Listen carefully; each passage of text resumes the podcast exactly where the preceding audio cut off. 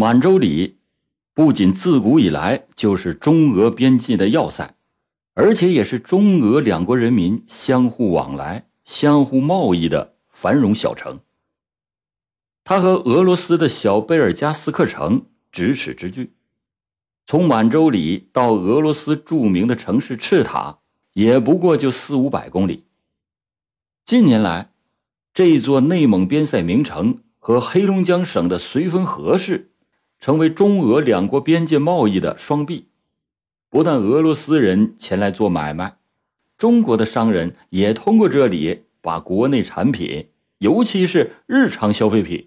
远销到俄罗斯，因此满洲里又成了杨德海、秦万庭之流瞄准的靶子。一九九五年的年末，有一天午饭以后，两个人就急匆匆的出发去寻找目标，目标就是针对着炒汇的生意人。当他们走到了这个城市很有名气的北方炒汇市场时，立刻就被那人头攒动的热闹景象给迷住了。只见人群鼎沸，个个手里都攥着大把大把的钞票，热烘烘的，十分诱人。他们在炒汇的人海中盯上了一个大户，这是一对容貌端正、精神充沛的青年夫妇。这连日以来，经过跟踪盯梢。他们彻底的掌握了这对夫妻的朝会规律，比如几点出门、几点吃饭、几点入场，以及他们的家庭住址和行动路线等等等，都掌握的一清二楚。十二月二十五日下午五点左右，在会试大厅外面盯守了多时的杨德海，他看见季国庆夫妻俩。拿起了搭在椅背上的大衣，往身上披的时候，立即的暗暗的向在一旁边的秦万庭打了个手势，暗示着秦万庭按着计划行事，赶紧叫好出租车，预先的来到季国庆家附近等候目标回家。不一会儿，季国庆跨上了摩托车，等着妻子从后面坐稳了，他便一路的风驰电掣赶回到家门。他老婆王金梅下车以后，独自自己先上了楼。季国庆锁好车以后，也是很快的迈步走上台阶。这说是迟，那是快。这季国庆进门刚要把门锁给锁死的时候，杨德海噌的一下跟了上来，一抬手，小口径的子弹直直的就射进了季国庆的后脑。季国庆随着“砰”的一声枪响。踉跄的倒在地上。正在厅里看电视节目的小儿子季刚，当时只有十一岁，被这突然降临的大祸吓得是魂不附体。母子二人惊慌失措的急忙向屋里面跑去，还没等王金梅把室内的门关上，秦万庭随即手持着磨得极其锋利的剔骨刀追随而入。只用了一刀，王金梅便血流如注，身体歪歪斜斜的倒在了地上。可是秦万庭此时已经是杀红了眼，瞪着王金梅，又朝着王金梅的身上一刀一刀的刺下。王金梅本能的就发生了一声声的惨叫。可怜他那十一岁的儿子小季刚，还没有来得及发出最后的哀求。杨德海已经就扣动了扳机，子弹直直的射进了小纪刚的额头。可怜的这个十一岁的天真孩子，在欢乐的童年，不仅死去了父母，也失去了自己年幼的生命。这一晚上，两只恶魔连杀了三条人命，一共抢的人民币八万元，俄罗斯卢布十六万元。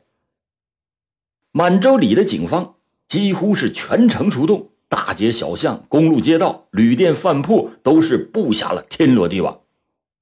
他们登报广播，通过各个省市自治区公安部门协查捉拿凶手，并且郑重的发布命令：重奖举报人以及一切能够协助捉拿住嫌犯的有功人员。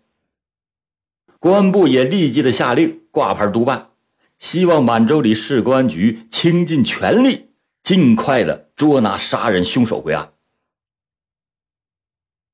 咱们先暂时放下满洲里市公安局上下紧急动员、力侦凶案、追击凶手不提，再说下七台河市公安局刑警人员的追凶足迹。他们此时已经是追进了二零零二年的五月份。当被捕以后变成死鱼不张嘴的杨德海，在市局领导制定了计划以后，卸下了他的心理武器。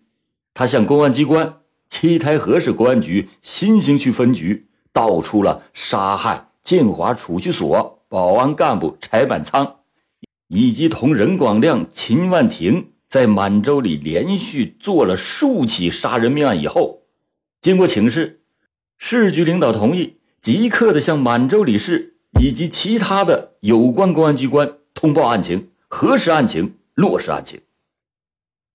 省厅的领导获悉了这杀人凶手落网，兴奋之下，急忙就命令省厅刑警总队的副队长江龙武亲自的率领精兵强将，立即的赶赴七台河，支持增援七台河市公安局，加速侦破的步伐，火速的布网。抓捕其他的犯罪嫌疑人。七台河市公安局马上就召开了全盘会议，成立了由局长李伟东担任总指挥的案件指挥部，全盘细致的研究，落实了下一步刑警人员的具体部署以及具体的步骤。第一个摆在议程上的重要问题，那就是如何以最快的速度抓住任广亮和秦万庭。因为目前杨德海已经因为盗窃裸线落网了，这可以设想，以生死攸关而联系在一起的杨德海、任广亮、秦万庭三个人的家庭以及家庭成员之间肯定是有私交，联系一定是很密切，因此几乎可以肯定，负案在逃的任广亮、秦万庭两个人现在一定是知道了杨德海落网的信息。那么，任广亮和秦万庭很有可能就弃家远逃。秦万庭、任广亮现在藏匿于在何方？应该是如何堵截？查到任广亮目前正客居在江西省南昌市，在那里，他和一个叫刘小华的卖淫女结了婚，共同的做起了组织妇女卖淫的鸡头生意，常年的在江西、福建一带。在网络上进行着淫乱活动。深查任广亮的社会关系，指挥部发现，任广亮和杨德海还是亲家。任广亮的大姐嫁给了杨德海的二哥为妻，两家的关系那是至亲至密。据可靠的消息，这个人早已经去了北京谋生，不仅在京城业已成家立业。而且还有了一个四岁的独生女儿，现在北京市南郊的大兴区内。二十五日中午十二点三十分，讨论了四个多小时，口干舌燥的指挥部全体成员决定时不我待，马上行动。指挥部就派遣了新区分局的刑警大队长徐立，率领了三名精悍机敏的警员，立马的出发，扑向了南昌，拘捕任广亮。又派了这个大队的教导员葛方敏，立即的赶赴北京市大兴区，争取在以稳准的前提下，快速的抓捕秦万庭。到了深夜十一点，天空响起了隆隆的春雷，东北大地上的第一场春雨从浓重的夜幕中沥沥的落下。这两路兵马在大雨中踏着泥泞就出发了。远在千里之外的任广亮、秦万庭正在做着种种的分析，盘算着种种的对策，准备困兽犹斗。正如总指挥部的科学分析、神机妙算，远在钱江之畔、京郊南部的任广亮和秦万庭，此时都接到了发自七台河市杨德海家属发去的紧急密电。二零零二年四月三十日，也就是杨德海因为罗吕县案被抓获的当天晚上，杨氏兄弟大为的震惊。到了晚上一点左右，在南昌做鸡头生意的任广亮被一阵突响的电话铃声从梦中给惊醒。当从电话里听到杨德海被抓的这个确切的消息以后，任广亮抓起电话的手不由得就停在了半空，他好长时间也没有答话。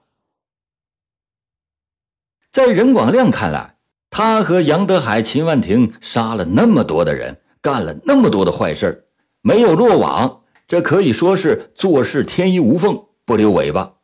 杨德海怎么就会被抓住呢？放下电话以后，任广亮的心越来越跳得厉害。他觉得眼下唯一的妙策就是三十六计，走为上，赶紧逃跑。但是他又忽然想到，这事儿还得马上给秦万庭念叨念叨，要不秦万庭也有可能很快的被人家逮住。那时候那两只蚂蚱都入网，自己又能跳多久？想到这里，慌乱无神的任广亮再次的抓起了电话。电话里传来了秦万庭对他的一片宽慰之词。秦万庭很镇定的对他说：“你甭怕，杨德海保准能扛住，绝对不会把咱们哥俩给倒出来。”稍停片刻，秦万庭又有理有据的分析说：“你想想，他把咱们倒出来，对他有啥好处？那不是罪上加罪，死路一条吗？再说偷他妈几捆罗吕线，值他妈几个子儿，判不了什么大刑。这一点。”杨德海脑子里还没个数吗？他就建议任广亮不要胡思乱想，不用担心，还是等两天听听杨德海家有什么动静为好。放下电话，看着睡得很香的老婆秦万婷，是忧心忡忡，预感到末日好像即将就要来临。秦万婷的处境。现在已经是大跟从前不一样了。他不再是当年孑然一身、到处横行的单蹦光棍了。这几年，他在北京组成了一个拥有三口人的幸福之家。此时，在香烟袅袅的细雾中，他端详着不到三岁的小女儿那圆圆的小脸上，在睡梦中溢出来的甜蜜的微笑。突然就联想到杀死炒慧夫妻的那个孩子，就是那个十一岁小纪刚的镜头，霎时不由得是额头冷汗猛渗，毛骨悚然。结婚已经四年了，他还因潜伏而不敢光明正大的去找份适合男人干的工作，哪怕是扫大街、摆地摊在京郊大兴区干临时工的妻子。虽然说是秉性敦厚善良，但有时候也不免对他发几句牢骚，不是吗？以年年超过百分之十二的概率不断的增长，提速的今天，谁不希望把日子再过得火爆一些？于是就经常念叨：“你也是个老大不小的爷们了，老待在家里，这算哪出戏呀？好歹挣点总比不挣强吧。”老婆的这些抢白的话，秦万婷听的是非常的难受，但又是无言以对。他能说什么呢？妻子说的句句也都是实话，他有多少心里话憋在肚子里，不敢往外吐。原来一百三十多斤的体重，这四年多里一下子锐减到不到一百斤，几十斤的血肉就被这罪恶的回忆日夜的吞噬。逐渐的化为乌有，他就不时的想，与其如此苟且偷生、非人非马的活着，倒不如干脆是一死了之。但是他又舍不得这个温暖的小家，更割舍不得长得幼稚可爱、活泼伶俐的小女儿。现在他接到了任广亮的秘密电话，觉得那迟早要来的一天终于要来了。五月二十六日，惶惶不可终日的秦万婷早晨把女儿送进幼儿园之后，就觉得这心呐已经是跳到了嗓子眼上，左眼皮直跳，右眼皮也跟着发颤，一片不祥的乌云笼罩上了他的心头。他预计今儿个可能就是陷入牢笼的凶日。这一天恰好是周末，中午妻子加班不回来，下午提前下班。他觉得自己就像是一只拉磨碾粮的瘸驴，在屋里边摇摇晃晃的左转右转，一圈一圈看着已经是一点多钟，他竟然转来转去的，忘记了吃午饭。到了下午快接近两点的时候，秦万婷来到了幼儿园，迎接周末提前放学的女儿回家。他把女儿交给了妻子秦万婷，是强忍着泪水说：“有些事儿，我实在是对不起社会，对不起你，一直藏在心口里没有对你说。”他终于是连编带造的说出了一点事实的真相。他说：“他说。”我从前跟别人打架，把人打伤了，现在公安局很可能要来抓我，我想现在只好是到外头躲一躲。这凄凉的话语一下子就震动了妻子没有设防的心弦。妻子说：“那不碍事你不就是打架伤人了吗？去投案自首不就行了吗？咱们可以赔偿人家伤费、误工费、精神损失费，你最多判两三年，出来咱们还是好夫妻。”秦万婷是无奈的摇摇头，半晌说出了不成的任何理由。他自己凄然的走出了屋门，妻子和女儿一起大声的痛哭着，跟着扑了出来，拉住了他那单薄的衣襟。秦万婷再也抑制不住眼中的泪水，喘吁着说：“把我忘了吧，我怕是再也回不来了。”这阴差阳错，秦万婷刚刚逃离了家门，徐丽的追捕组就后脚紧紧的跟到，他们仅仅是慢了半拍。大兴的警员小刘带领着徐大队长等追捕成员，秘密的就来到了秦万婷的住处附近进行侦查，发现秦万婷早已经潜逃。为此，小刘就请村委主任老张托一家邻居。把这个院的房东单独的邀了出来。房东老曹反映，也就是三点来钟，秦万婷出的大门，在出门之前，我听见他媳妇跟孩子哭，我推门看了看，挺惨的，他女儿还抱住了他的大腿，看样子秦万婷好像是出远门，又好像是出了什么事儿，不知道是怎么回事。追捕组就问房东老曹：“你刚才跟曹万婷有没有什么接触？”老曹说：“这秦万婷走以后，我问他媳妇儿刚才是咋回事他说老秦要出趟远门，我们是割舍不得，还说这趟远门还要好长好长时间。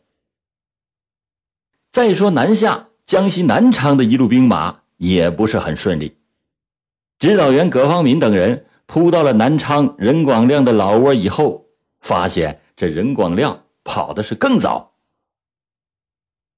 据内查情报显示，任广亮走得十分仓促。